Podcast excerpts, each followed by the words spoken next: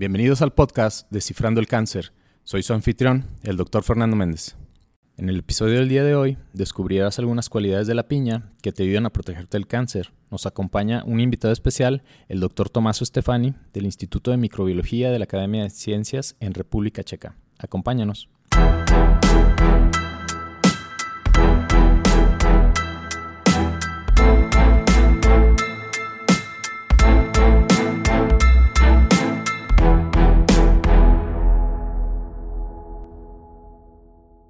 Comenzamos.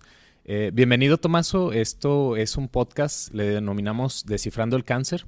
Entonces, donde vamos a hablar acerca de eh, pues todo lo que tiene que ver con esta enfermedad. En este caso, eh, nos gustaría que nos compartas sobre la investigación que realizaste con una planta que es muy parecida a la piña, es de la misma familia, y que nos cuentes qué encontraste, qué características tiene, qué cualidades tiene que le pueden ser de utilidad a las personas para saber que de hecho la piña y sus familiares tienen propiedades anticancerígenas. Entonces, primero que nada, este, me gustaría que te presentaras, este, que nos cuentes en dónde estás trabajando actualmente y, después comenzamos con el tema, ¿no? Pues muchas gracias por la invitación. Este, pues eh, yo me llamo uh, doctor Tomás Stefani y soy de, eh, egresado de la, de la ONL eh, pero eh, trabajé, ahorita estoy trabajando en el Instituto de Microbiología de, de Praga, eh, en República Checa. Y digamos que ahora mi, mi, proyecto se, está, se vertió un poco más a la que es la microbiología de los actinomicetos, en especial producciones de, de, nuevos compuestos, pero también de, estoy trabajando en la metabolómica eh, en especial eh, en metabolómicas, digamos, eh, mirada a la búsqueda de marcadores para enfermedades como vitiligo, cáncer de colon, entre otras. Y pues sí, durante mi, mi doctorado estuve trabajando con, con esta planta llamada Ectia aglomerata o como más se conoce en México, guapilla, en especial en el norte del, del país, creo que se, que se consume más eh, y eh, se utiliza, digamos, esta, esta planta se, se conoce eh, como un remedio natural para tratar tanto infecciones, en especial uro, digamos, urogenitales, eh, pero también se, se, sabe que se utiliza, en especial en el, en el, estado de Coahuila, se utiliza para, para tratar el cáncer, el agua que se, que se obtiene de las hojas, o también de los frutos. Em, este, entonces, eh, lo que... Eh, Tomás, ¿nos, Podrías, ¿nos podrías platicar, por ejemplo, este, ¿cómo, cómo hace un científico para decir, este, esta planta podría tener estas cualidades? O sea, de cómo, cómo partimos este, para que la gente sepa que en realidad mucho tiene que ver con el conocimiento de, de nuestros pueblos, ¿no? ¿Cómo le, cómo le llamamos a eso y, cómo es que uno puede de pronto eh, argumentar que una planta tiene propiedades anticancerígenas y que potencialmente por ahí podremos sacar eventualmente fármacos? O sea, ¿cómo es esa conexión? ¿Qué es lo que hizo que pues hicieras una investigación de tres años de, de esto que nos estás platicando de este tema? ¿no? Pues eh, mucho se debe a lo que es el conocimiento natural y la medicina tradicional de México. o sea, eh, lo, lo, que se, lo que se tramanda de generación en generación de, desde la antigüedad de México de remedios naturales son lo que primero nos dan, digamos, la idea de que una planta pueda servir, porque pues ya tiene esos usos en la medicina tradicional. Entonces de ahí empieza la búsqueda. Y eh, digamos que eh, a través de mm, búsqueda, eh, hoy obviamente tenemos unos este, medios muy poderosos que es la red, entonces podemos buscar en muchas librerías y bases de datos donde están reportadas, por ejemplo, plantas similares y que entonces, por, digamos, su em, similitud eh, tanto eh, taxonómica, más hoy como hoy genética, eh, podemos ya individuar algunas plantas que podrían tener algunas capacidades y, debidas a que otras similares ya se conocen como productoras de moléculas activas. Entonces, basándonos en esto, en esa similitud y en la medicina tradicional, podemos ya este, eh, empezar, digamos, este estudio, ¿verdad? Nos da por lo menos un input a lo que podría ser. Entonces, y, sobre, la, sobre la planta, ¿en qué se parece a la piña? O sea, porque pues este, este, este episodio le vamos a denominar las propiedades anticancerosas de la piña, pero en sí no estamos hablando de la piña, es familiar, ¿no?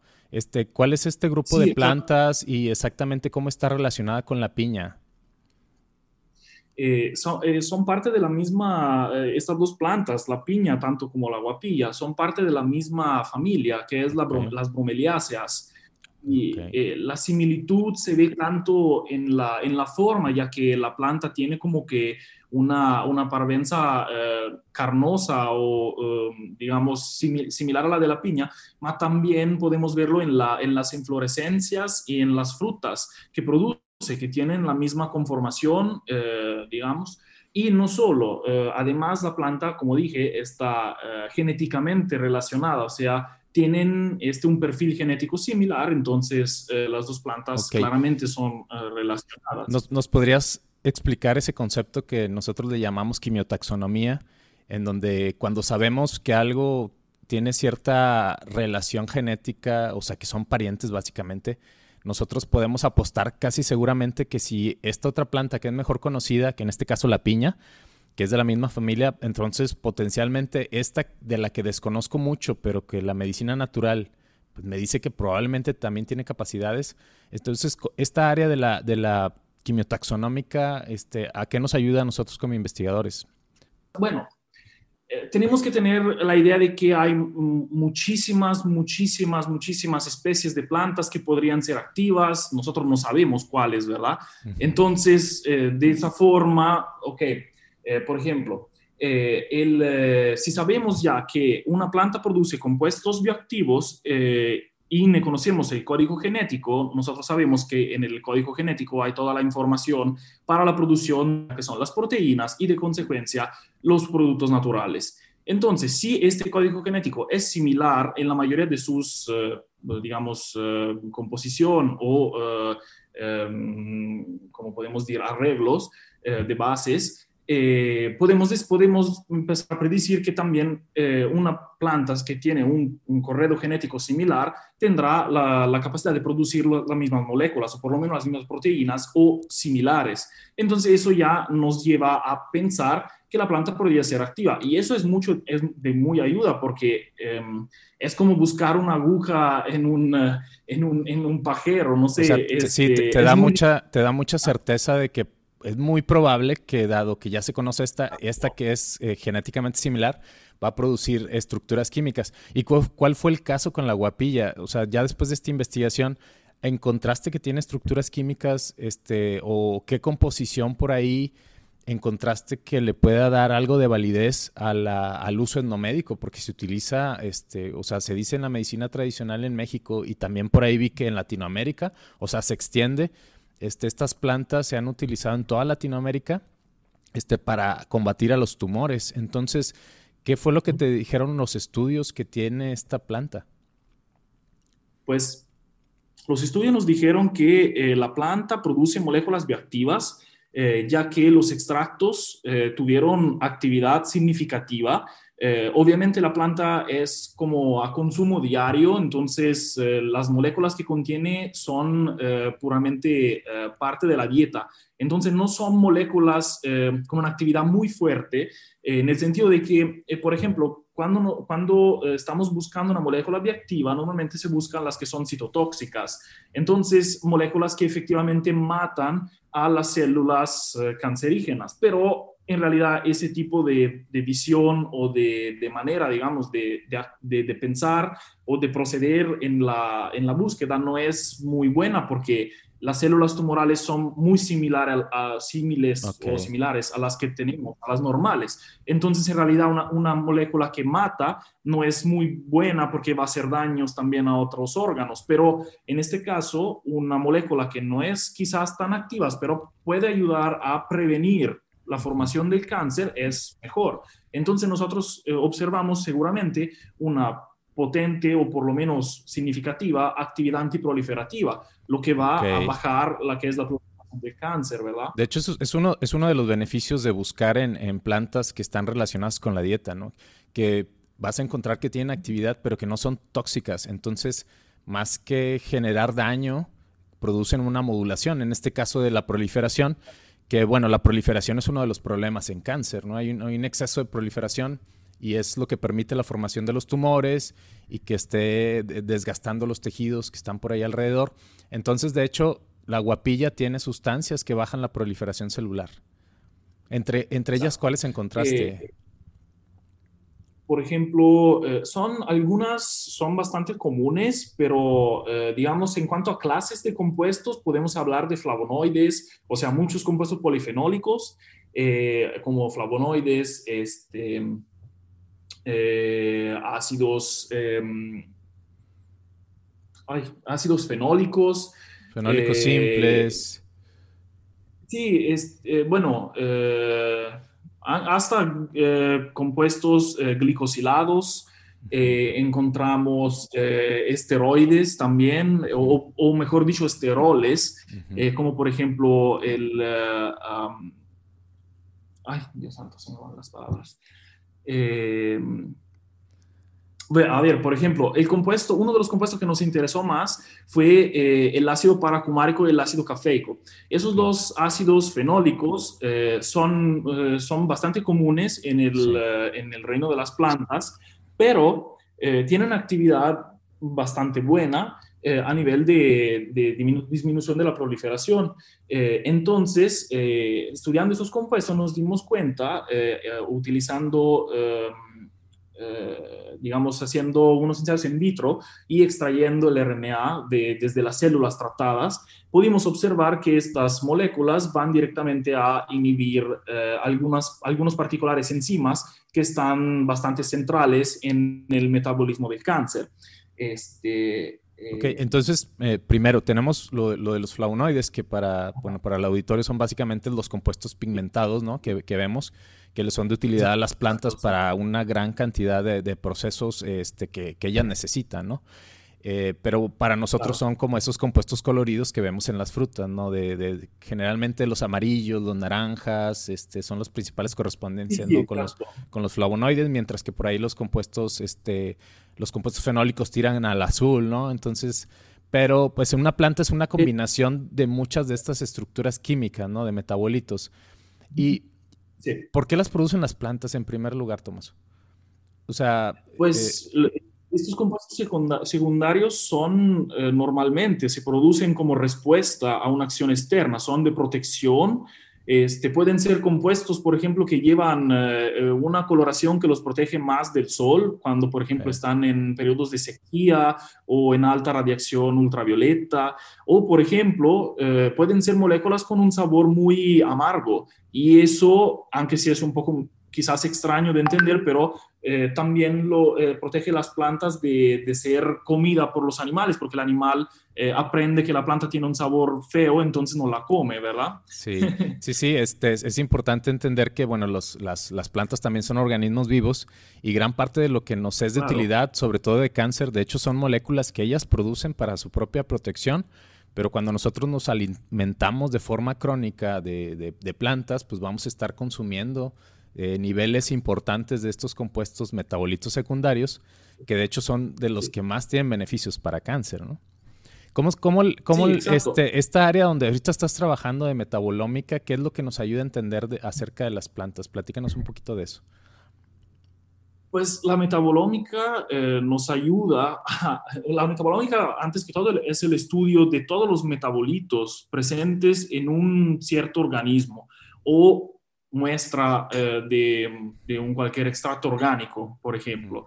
Entonces, esto, la, metabolómica nos da la que es una imagen, por ejemplo, en cuanto a un organismo como en el ser humano, nos da eh, una imagen de la que es la, fisiología del, o el estado de salud de ese organismo en ese instante. Es una, es una fotografía de lo que es su metabolismo. En una planta, esto nos, nos ayuda a entender cómo esta planta responde, por ejemplo, a diferentes estímulos externos cómo se protege de, las infecciones y la, producción de sus metabolitos, cómo es su metabolismo. Entonces, si puede producir moléculas bioactivas, este, si, y así.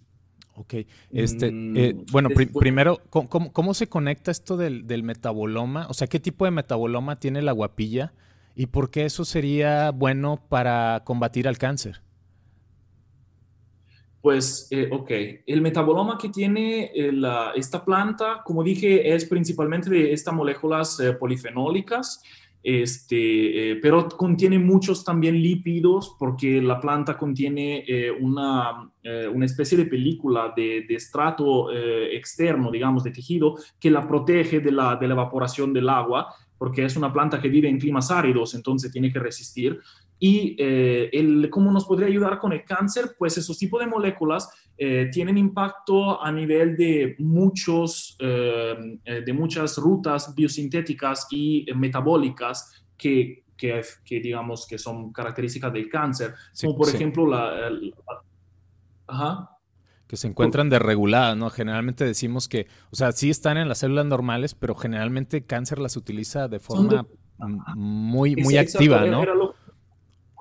Porque uno de los hallmarks del cáncer es la excesiva proliferación y excesivo metabolismo. Entonces necesita, digamos, la máquina celular es mucho más activa. Entonces esos tipos de moléculas son capaces de disminuir, por ejemplo, la producción de determinados nutrientes como los ácidos grasos. Y entonces este, la, la célula necesita como que eh, dejar tantito su, su eh, proliferación excesiva. Y eso la regresa tantito a un estadio, digamos, más tranquilo y uh, no o sea, podría, digo, no es que ponga palabras en tu boca, pero podríamos considerar que, este, por ejemplo, cuando yo como piña, este, las cosas que tiene la piña o, o, la guapilla, porque también se utiliza mucho en el noreste del país, este, bebidas y algunas cocciones con la guapilla, este, básicamente como que yo como y yo me nutro, pero al mismo tiempo estoy como eh, generando problemas al metabolismo de las células tumorales. Más o menos así. Pues, eh, ok, eh, antes de poder hacer un colegamiento directo tan fuerte, se necesitan muchas pruebas, obviamente, antes de poderlo, digamos, definir a nivel científico, ¿verdad? Pero seguramente eh, esos tipos de plantas son útiles. Eh, no es una planta tóxica, entonces es muy difícil que haga daño a una persona. Eh, y entonces, pero ya sabemos que hay moléculas que son útiles al, entre, de esta entre de esta planta. Entonces, comer esta planta seguramente aumenta las probabilidades de que te estés protegiendo del cáncer. No digo que sirva, no puede ser un tratamiento, eh, digamos, alternativo a tomar fármacos anticancerígenos, pero seguramente es una, algo que pues te ayuda a mantenerte generalmente más eh, saludable, más sano. Cuando, hacemos los estudios in vitro, hacemos como una evaluación preliminar, ¿no? De, de qué le podría estar pasando cuando yo expongo al contenido de la planta a las células cancerosas. ¿Qué encontraste? Primero, primero que nada, ¿qué encontraste y en qué tipo de células cancerosas fue en, lo que evaluaste que te dio pues algo de datos o algo de evidencia de que podría ser el caso, de que lo que está en la planta de hecho como le baja el metabolismo a las células cancerosas? Ok, eh, entonces, bueno, sí, como tú dijiste, eh, hacemos estas pruebas para ver, digamos, qué respuesta hay de la célula al tratamiento con eh, extractos de la planta. Antes que todo se utilizaron extractos de diferentes solventes de la planta, entonces extractos hechos con agua, con la planta fermentando en el agua, básicamente, a temperatura ambiente o refrigerada. después, o se utilizaron diferentes solventes más con polaridades más bajas, como por ejemplo metanol o ehm, metanol, eh, cloroformo metanol eh, y eh, hexano. obviamente, bajándonos de la polaridad vamos extrayendo compuestos más apolares, entonces por eso hay diferentes composiciones en los extractos y por eso todos se testaron, ¿verdad? lo, que, lo que hicimos entonces fue em, utilizar algunas células cancerosas, como por ejemplo de cáncer de mama y de próstata, eh, además de otras, estas dos fueron las líneas celulares que mejor respondieron a la, digamos, al tratamiento y, digamos, eh, esas, células se, cultivaron y se, em, se, trataron con eh, los extractos por un determinado periodo de tiempo, en este caso 48 horas. Eh, y eh, después se observaron, digamos, se, observó la vitalidad o la viabilidad de las células. Entonces, utilizando algunas tinciones que son metabolizadas por la célula, eh, si la célula está viva, claro, o, activa, o metabólicamente activa, digamos, hay una señal que puede ser, por ejemplo, un cambio de coloración. Y midiendo este cambio de coloración podemos observar si la célula está activamente metabolizando o si no lo está haciendo. Si no lo está haciendo, significa que su proliferación está eh, bloqueada o está muerta o eh, en fase de morirse. Entonces, eh, debido al tratamiento. Entonces, se trata la célula y después se mide si, si, la célula está efectivamente viva, respondiendo, digamos, metabolizando o no. Ok, entonces eso te dice, te dice como que, que, que él está pasando, o sea, que si hay un efecto o que no hay un efecto en base a la composición, de lo que estos solventes le sacaron a la planta. No es como una forma de sacar la mayor cantidad del contenido químico de esta planta y tenerla este, para forma de, evaluar en, in vitro, ¿no? Que es generalmente todos los fármacos pues tienen esta, como esta, estos pasos, ¿no? Primero hay que ver qué podría estar pasando en, en los cultivos celulares, que son nuestros modelos de estudio de muchos tipos de neoplasia. ¿Cuáles fueron las, los tipos de cáncer que afectaron más, este, que fueron más afectados por el contenido de, la guapilla. Sí, como dije, eh, cáncer de mama y cáncer de próstata fueron los más afectados. En, particular, el cáncer de próstata fue el que eh, fue más afectado por el extracto con, modal, con polaridad, eh, digamos, medio intermedia, que era esta mezcla de metanol cloroformo que se utilizó. Eh, aquí hay que entender por, el utilizo de esos diferentes eh, eh, solventes es necesario porque, apunto, el metaboloma tiene una variabilidad estructural enorme. Entonces hay moléculas que tienen una estructura mucho más similar a las grasas y moléculas que tienen mucho, muchos, digamos, son compuestos polifenólicos polioxidrilados. Entonces son muy polares y no pueden ser extraídos al mismo tiempo. Además, aunque si se pudiera extraerlos todos, no existe una técnica que los pueda analizar todos al mismo tiempo, porque es imposible al momento. Entonces se debería de fraccionar de todas formas y analizar por parte. Entonces, pues eh, eh, por esto, digamos, se hizo todo esto. Y el facto de que el extracto polaridad, con polaridad intermedia fue el más activo nos dice ya, más o menos nos da una idea de cómo podría ser esta molécula, cómo podrían ser las moléculas que efectivamente son activas, porque tienen una polaridad que eh, debe de caber en ese rango de, eh, solventes, ¿verdad? Ok, Tomás, y después, ¿cómo, ¿cómo, pasaríamos? Porque supe que publicaste por ahí un artículo en donde ya algunos compuestos los mediste para la actividad, o sea, que eh, lograste hacer como unos estudios de que le llamamos docking, que es de interacciones moleculares pero aquí ya se está, como que ahí ya te acercan más a lo que es un fármaco. O sea, ¿cómo brincamos de, o sea, de conocer la composición química a ver los mecanismos contra el cáncer? ¿Nos puedes explicar un poquito de eso, que también fue, creo que una de las publicaciones más recientes que tuviste? Sí, eh, eh, cuando, como dije, eh, hicimos eh, tratamientos de células con nuestros extractos y los compuestos que se piensan que son activos, porque una vez que has tratado tus células con el extracto, has observado un, digamos, una, una señal, un un efecto, eh, vas buscando cuáles son digamos, las causales, ¿no? las causas de estos efectos. Entonces, por eso se analizó el extracto activo, eh, se fraccionó en columnas cromatográficas para obtener, para, para, separar sus componentes y esos componentes se aislaron. Eh, una vez que aíslas algunos componentes, por ejemplo, los mayoritarios, es posible por sus estructuras o porque ya se conocen, saber si son activos o no.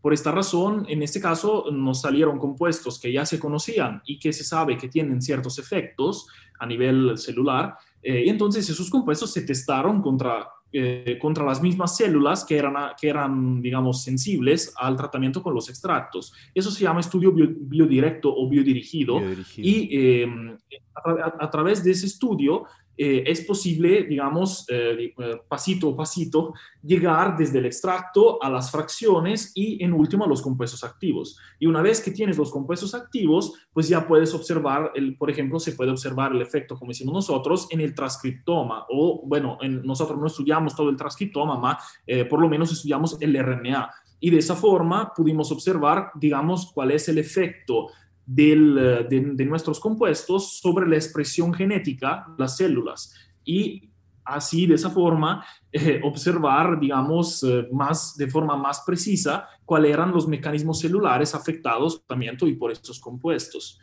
O sea que es una forma de explicar la, es una forma de explicar el efecto. O sea, si ya, ya se, se, vio que sí afecta la proliferación, pero este estudio de, a nivel genético te dice cómo es que lo está haciendo, ¿no? Te acerca a, la respuesta de, los mecanismos de acción que les llamamos, ¿no? Este, entonces, una vez que, eh, que se individua este compuesto activo, utilizando la expresión genética, es posible, por ejemplo, en este caso nosotros utilizamos un, em, un estudio del microarreglo, eh, entonces donde eh, en un microchip básicamente se eh, se, enlazan unos genes, o, en este caso todos los genes del organismo del ser humano. Eh, en nuestro caso fueron eh, más de, más de 36 mil genes. Sí, 36 exacto, exacto. 36 mil, exacto. Y esto es todo, básicamente todo el, el código genético humano y eh, se pudo básicamente observar cuáles eran los, eh, los genes afectados eh, o, digamos, sobreexpresados o, digamos, bajo, bajo expresado por, el, por el tratamiento con, con el compuesto que decidimos tratar, que decidimos estudiar. Y una vez descubierto esto, eh, podemos empezar a ver cuáles podrían ser sus, eh, sus targets, porque esos códigos genéticos, esos genes, están correlados o correlacionados con, eh, con proteínas. Entonces, podemos empezar a prever cómo este, cómo, este compuesto interaccionaría con la proteína para poderla, por ejemplo, inhibir o activar a segunda de cuál efecto, eh, de cuál efecto observamos. Y un, eh, un estudio de docking eh, a, nivel de computadora, entonces en, en sílico, nos consente de, de, observar de forma... de forma, digamos, digital, cómo, hay un cómo, cómo, pueden interagir este, el compuesto con, este, con su target, con su blanco. Estaba, estaba viendo eh, que, eh, o sea, uno de los estudios que seguiría es como este, empezamos a describir los mecanismos más, más a detalle, ¿no? De por qué hace eh, estos procesos, por qué es posible que la composición química de, esta planta le esté haciendo esto a las células cancerosas. pero estaba viendo que, por ejemplo, hay, otros estudios en donde les dieron a, a, unos ratoncitos, les dieron jugo de piña por un periodo de tiempo de tres meses y entonces les evaluaron el metabolismo de tumorcitos que les implantaron y de hecho encontraron una reducción de las masas tumorales. Entonces, eh, ellos digamos que no se fueron por los mecanismos, pero en el estudio probaron que el solo hecho de la inclusión del, jugo de, esta, de esta familia de plantas hace que de hecho los tumores crezcan em, que, con un poquito desventajosos eh, en, estudios conocidos, ¿no? Entonces, ¿cuál crees tú que sea como este, entre lo que viste de los estudios moleculares, como que por qué se justifica el efecto, o sea, por qué les afecta tanto a las células cancerosas algunas de las de la composición de estas plantas, ¿no? Que le, les digo, no, necesariamente tú trabajaste con la piña, pero incluso con la piña, este, estos estudios indicaron lo mismo, o sea, es desventajoso un poco para las células cancerosas en, en los mecanismos moleculares que tú encontraste, por ahí por dónde se justificaría, les afecta la respiración, la síntesis de proteínas? Eh, ¿Qué es lo que se les cae o, se les dificulta a las células cancerosas? Ok, eh, lo, que, lo que encontramos nosotros fue eh, que mm, los componentes de, la, guapilla afectan la que es la, fosforilación de las proteínas. En, en, este caso nosotros encontramos, bueno, Em, es muy general porque la, no, es un, no es, digamos, una actividad muy específica en cuanto a que bloquea eh, la, la, no sé, la duplicación celular o la, la, respiración o algo, algo en específico. es un efecto más general porque va afectando las que son las... Em, las vías de señalización. las quinasas. Las quinasas. ¿Cómo? Las vías de señalización.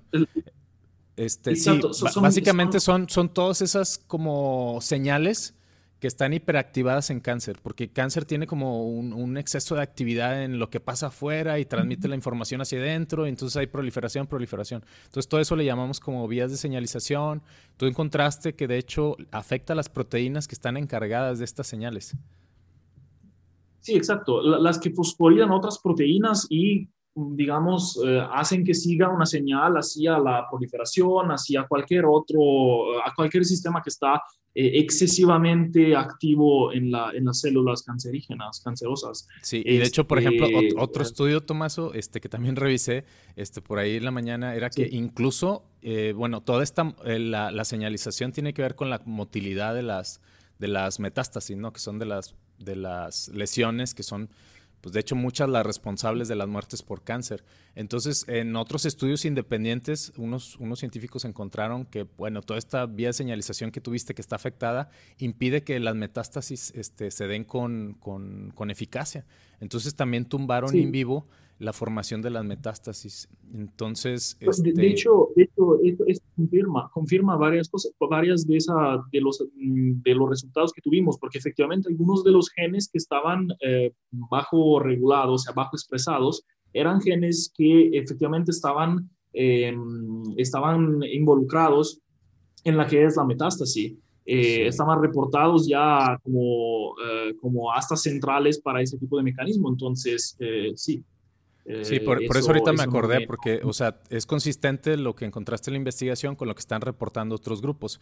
Y bueno, nada más para compartirle a la gente, pues mucho de la ciencia, pues necesitamos que sea reproducible, ¿no? O sea, que grupos de forma independiente en todo el mundo, pues sean consistentes nuestros resultados con los de otros para, pues, para decir que estamos encontrando datos que son pues, este, cercanos a la realidad, ¿no? Que, que alguien más está comprobando y, que tenemos algo de validación de que nuestros datos fueron confirmados por otros grupos.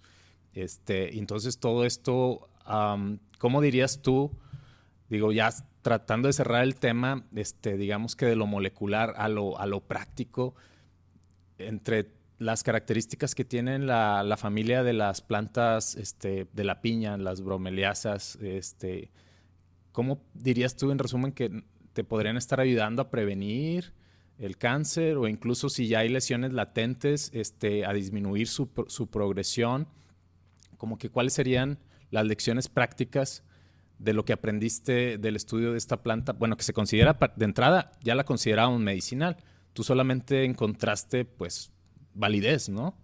Pero cuáles serían como las cuestiones prácticas.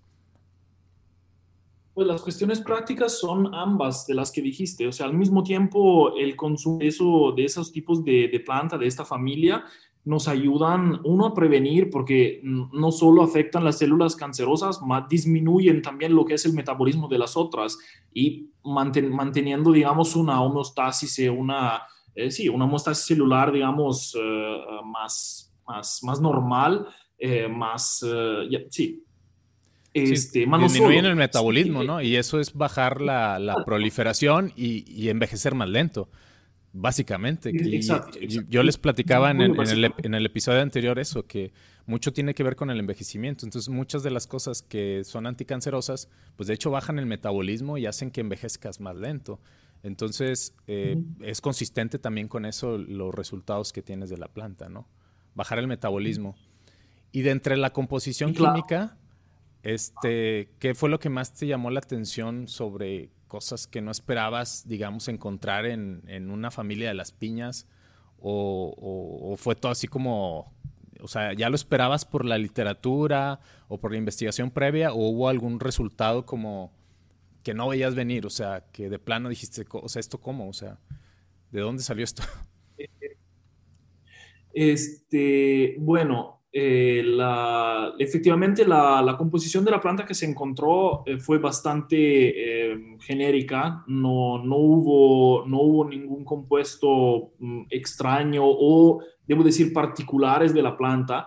Este, quizás hay algunos compuestos que, que observamos en el, en el metaboloma no eran exactamente comunes, pero tampoco no son compuestos que se aislaron y que se, y que se efectivamente se identificaron y caracterizaron estructuralmente, por ejemplo, utilizando NMR, más solamente fueron identificados por bases de datos. Entonces, eh, digamos que nos da un nivel eh, inferior de confianza de que efectivamente esos compuestos estaban ahí.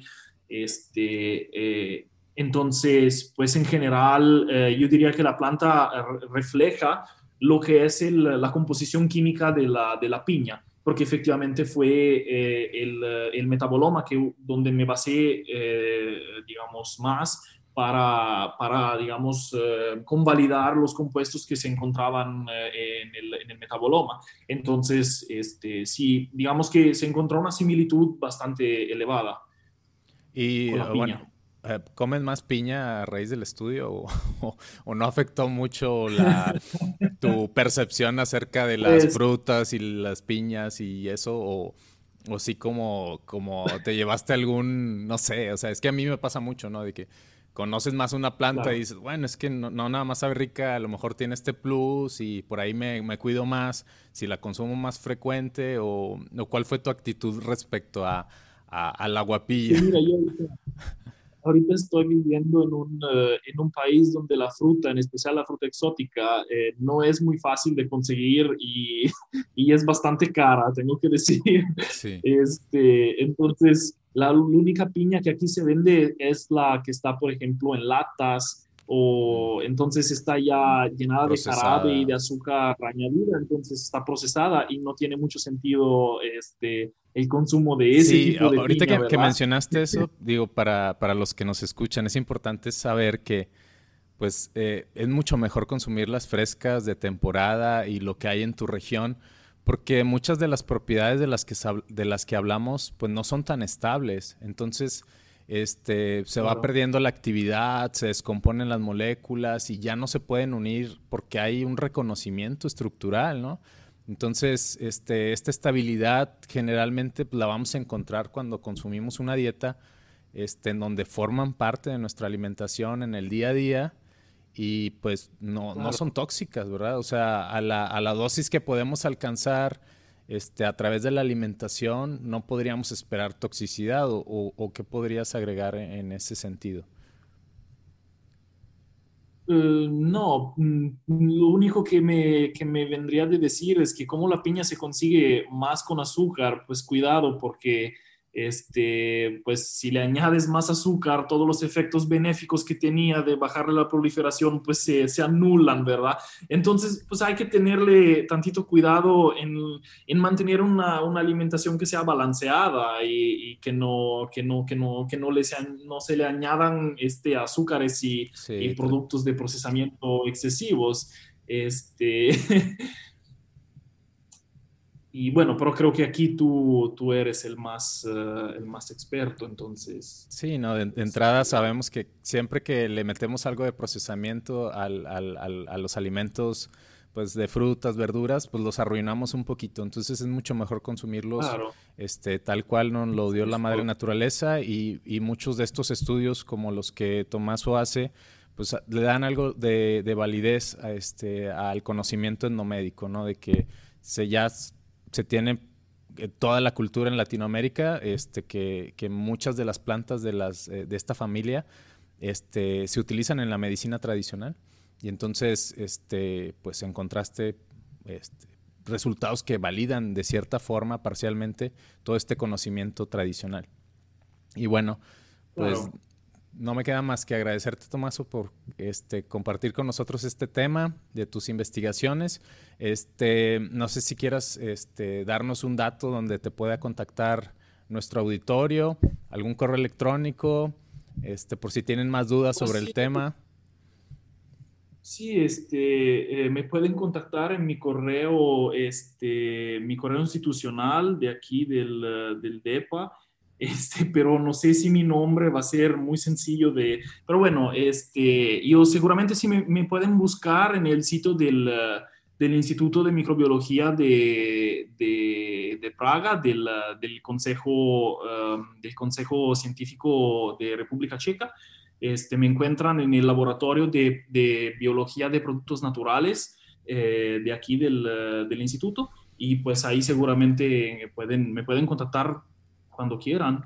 Sí, como quiera por ahí les vamos a dejar las ligas a, a los reportes. Este, Sé que, sé que publicaste Natural Product Report, en moléculas, y no recuerdo el otro, el otro, ¿dónde reportaste tus resultados acerca de esta planta? fueron dos moléculas. 12 fueron moléculas. 12 moléculas y, uno en, eh, en, este de Natural Products Reports. Bueno, no, pues muchas gracias, Tomaso, y este, esperamos tenerte pronto de vuelta para que nos platiques ya cuando empieces a hacer este, cosas de metabolomics con, con cáncer, sobre todo. Con cáncer que es lo que aquí vamos a estar hablando y, comentando. El episodio del día de hoy aprendimos que la piña y algunas frutas relacionadas son utilizadas en la medicina natural para combatir el cáncer. Además, el doctor Tomaso nos compartió evidencia científica que valida el efecto anticancerígeno de su contenido de compuestos activos. Si quieres aprender más sobre otros alimentos que te puedan ayudar a prevenir y a combatir el cáncer, acompáñanos en el siguiente episodio. Esto fue Descifrando al Cáncer. Yo soy el doctor Fernando Méndez y si quieres aprender más sobre esta patología, te invitamos a escucharnos cada semana. No olvides contactarnos y seguirnos en nuestras redes sociales. Tus dudas y sugerencias sobre los temas a tratar son bienvenidas. Hasta la próxima.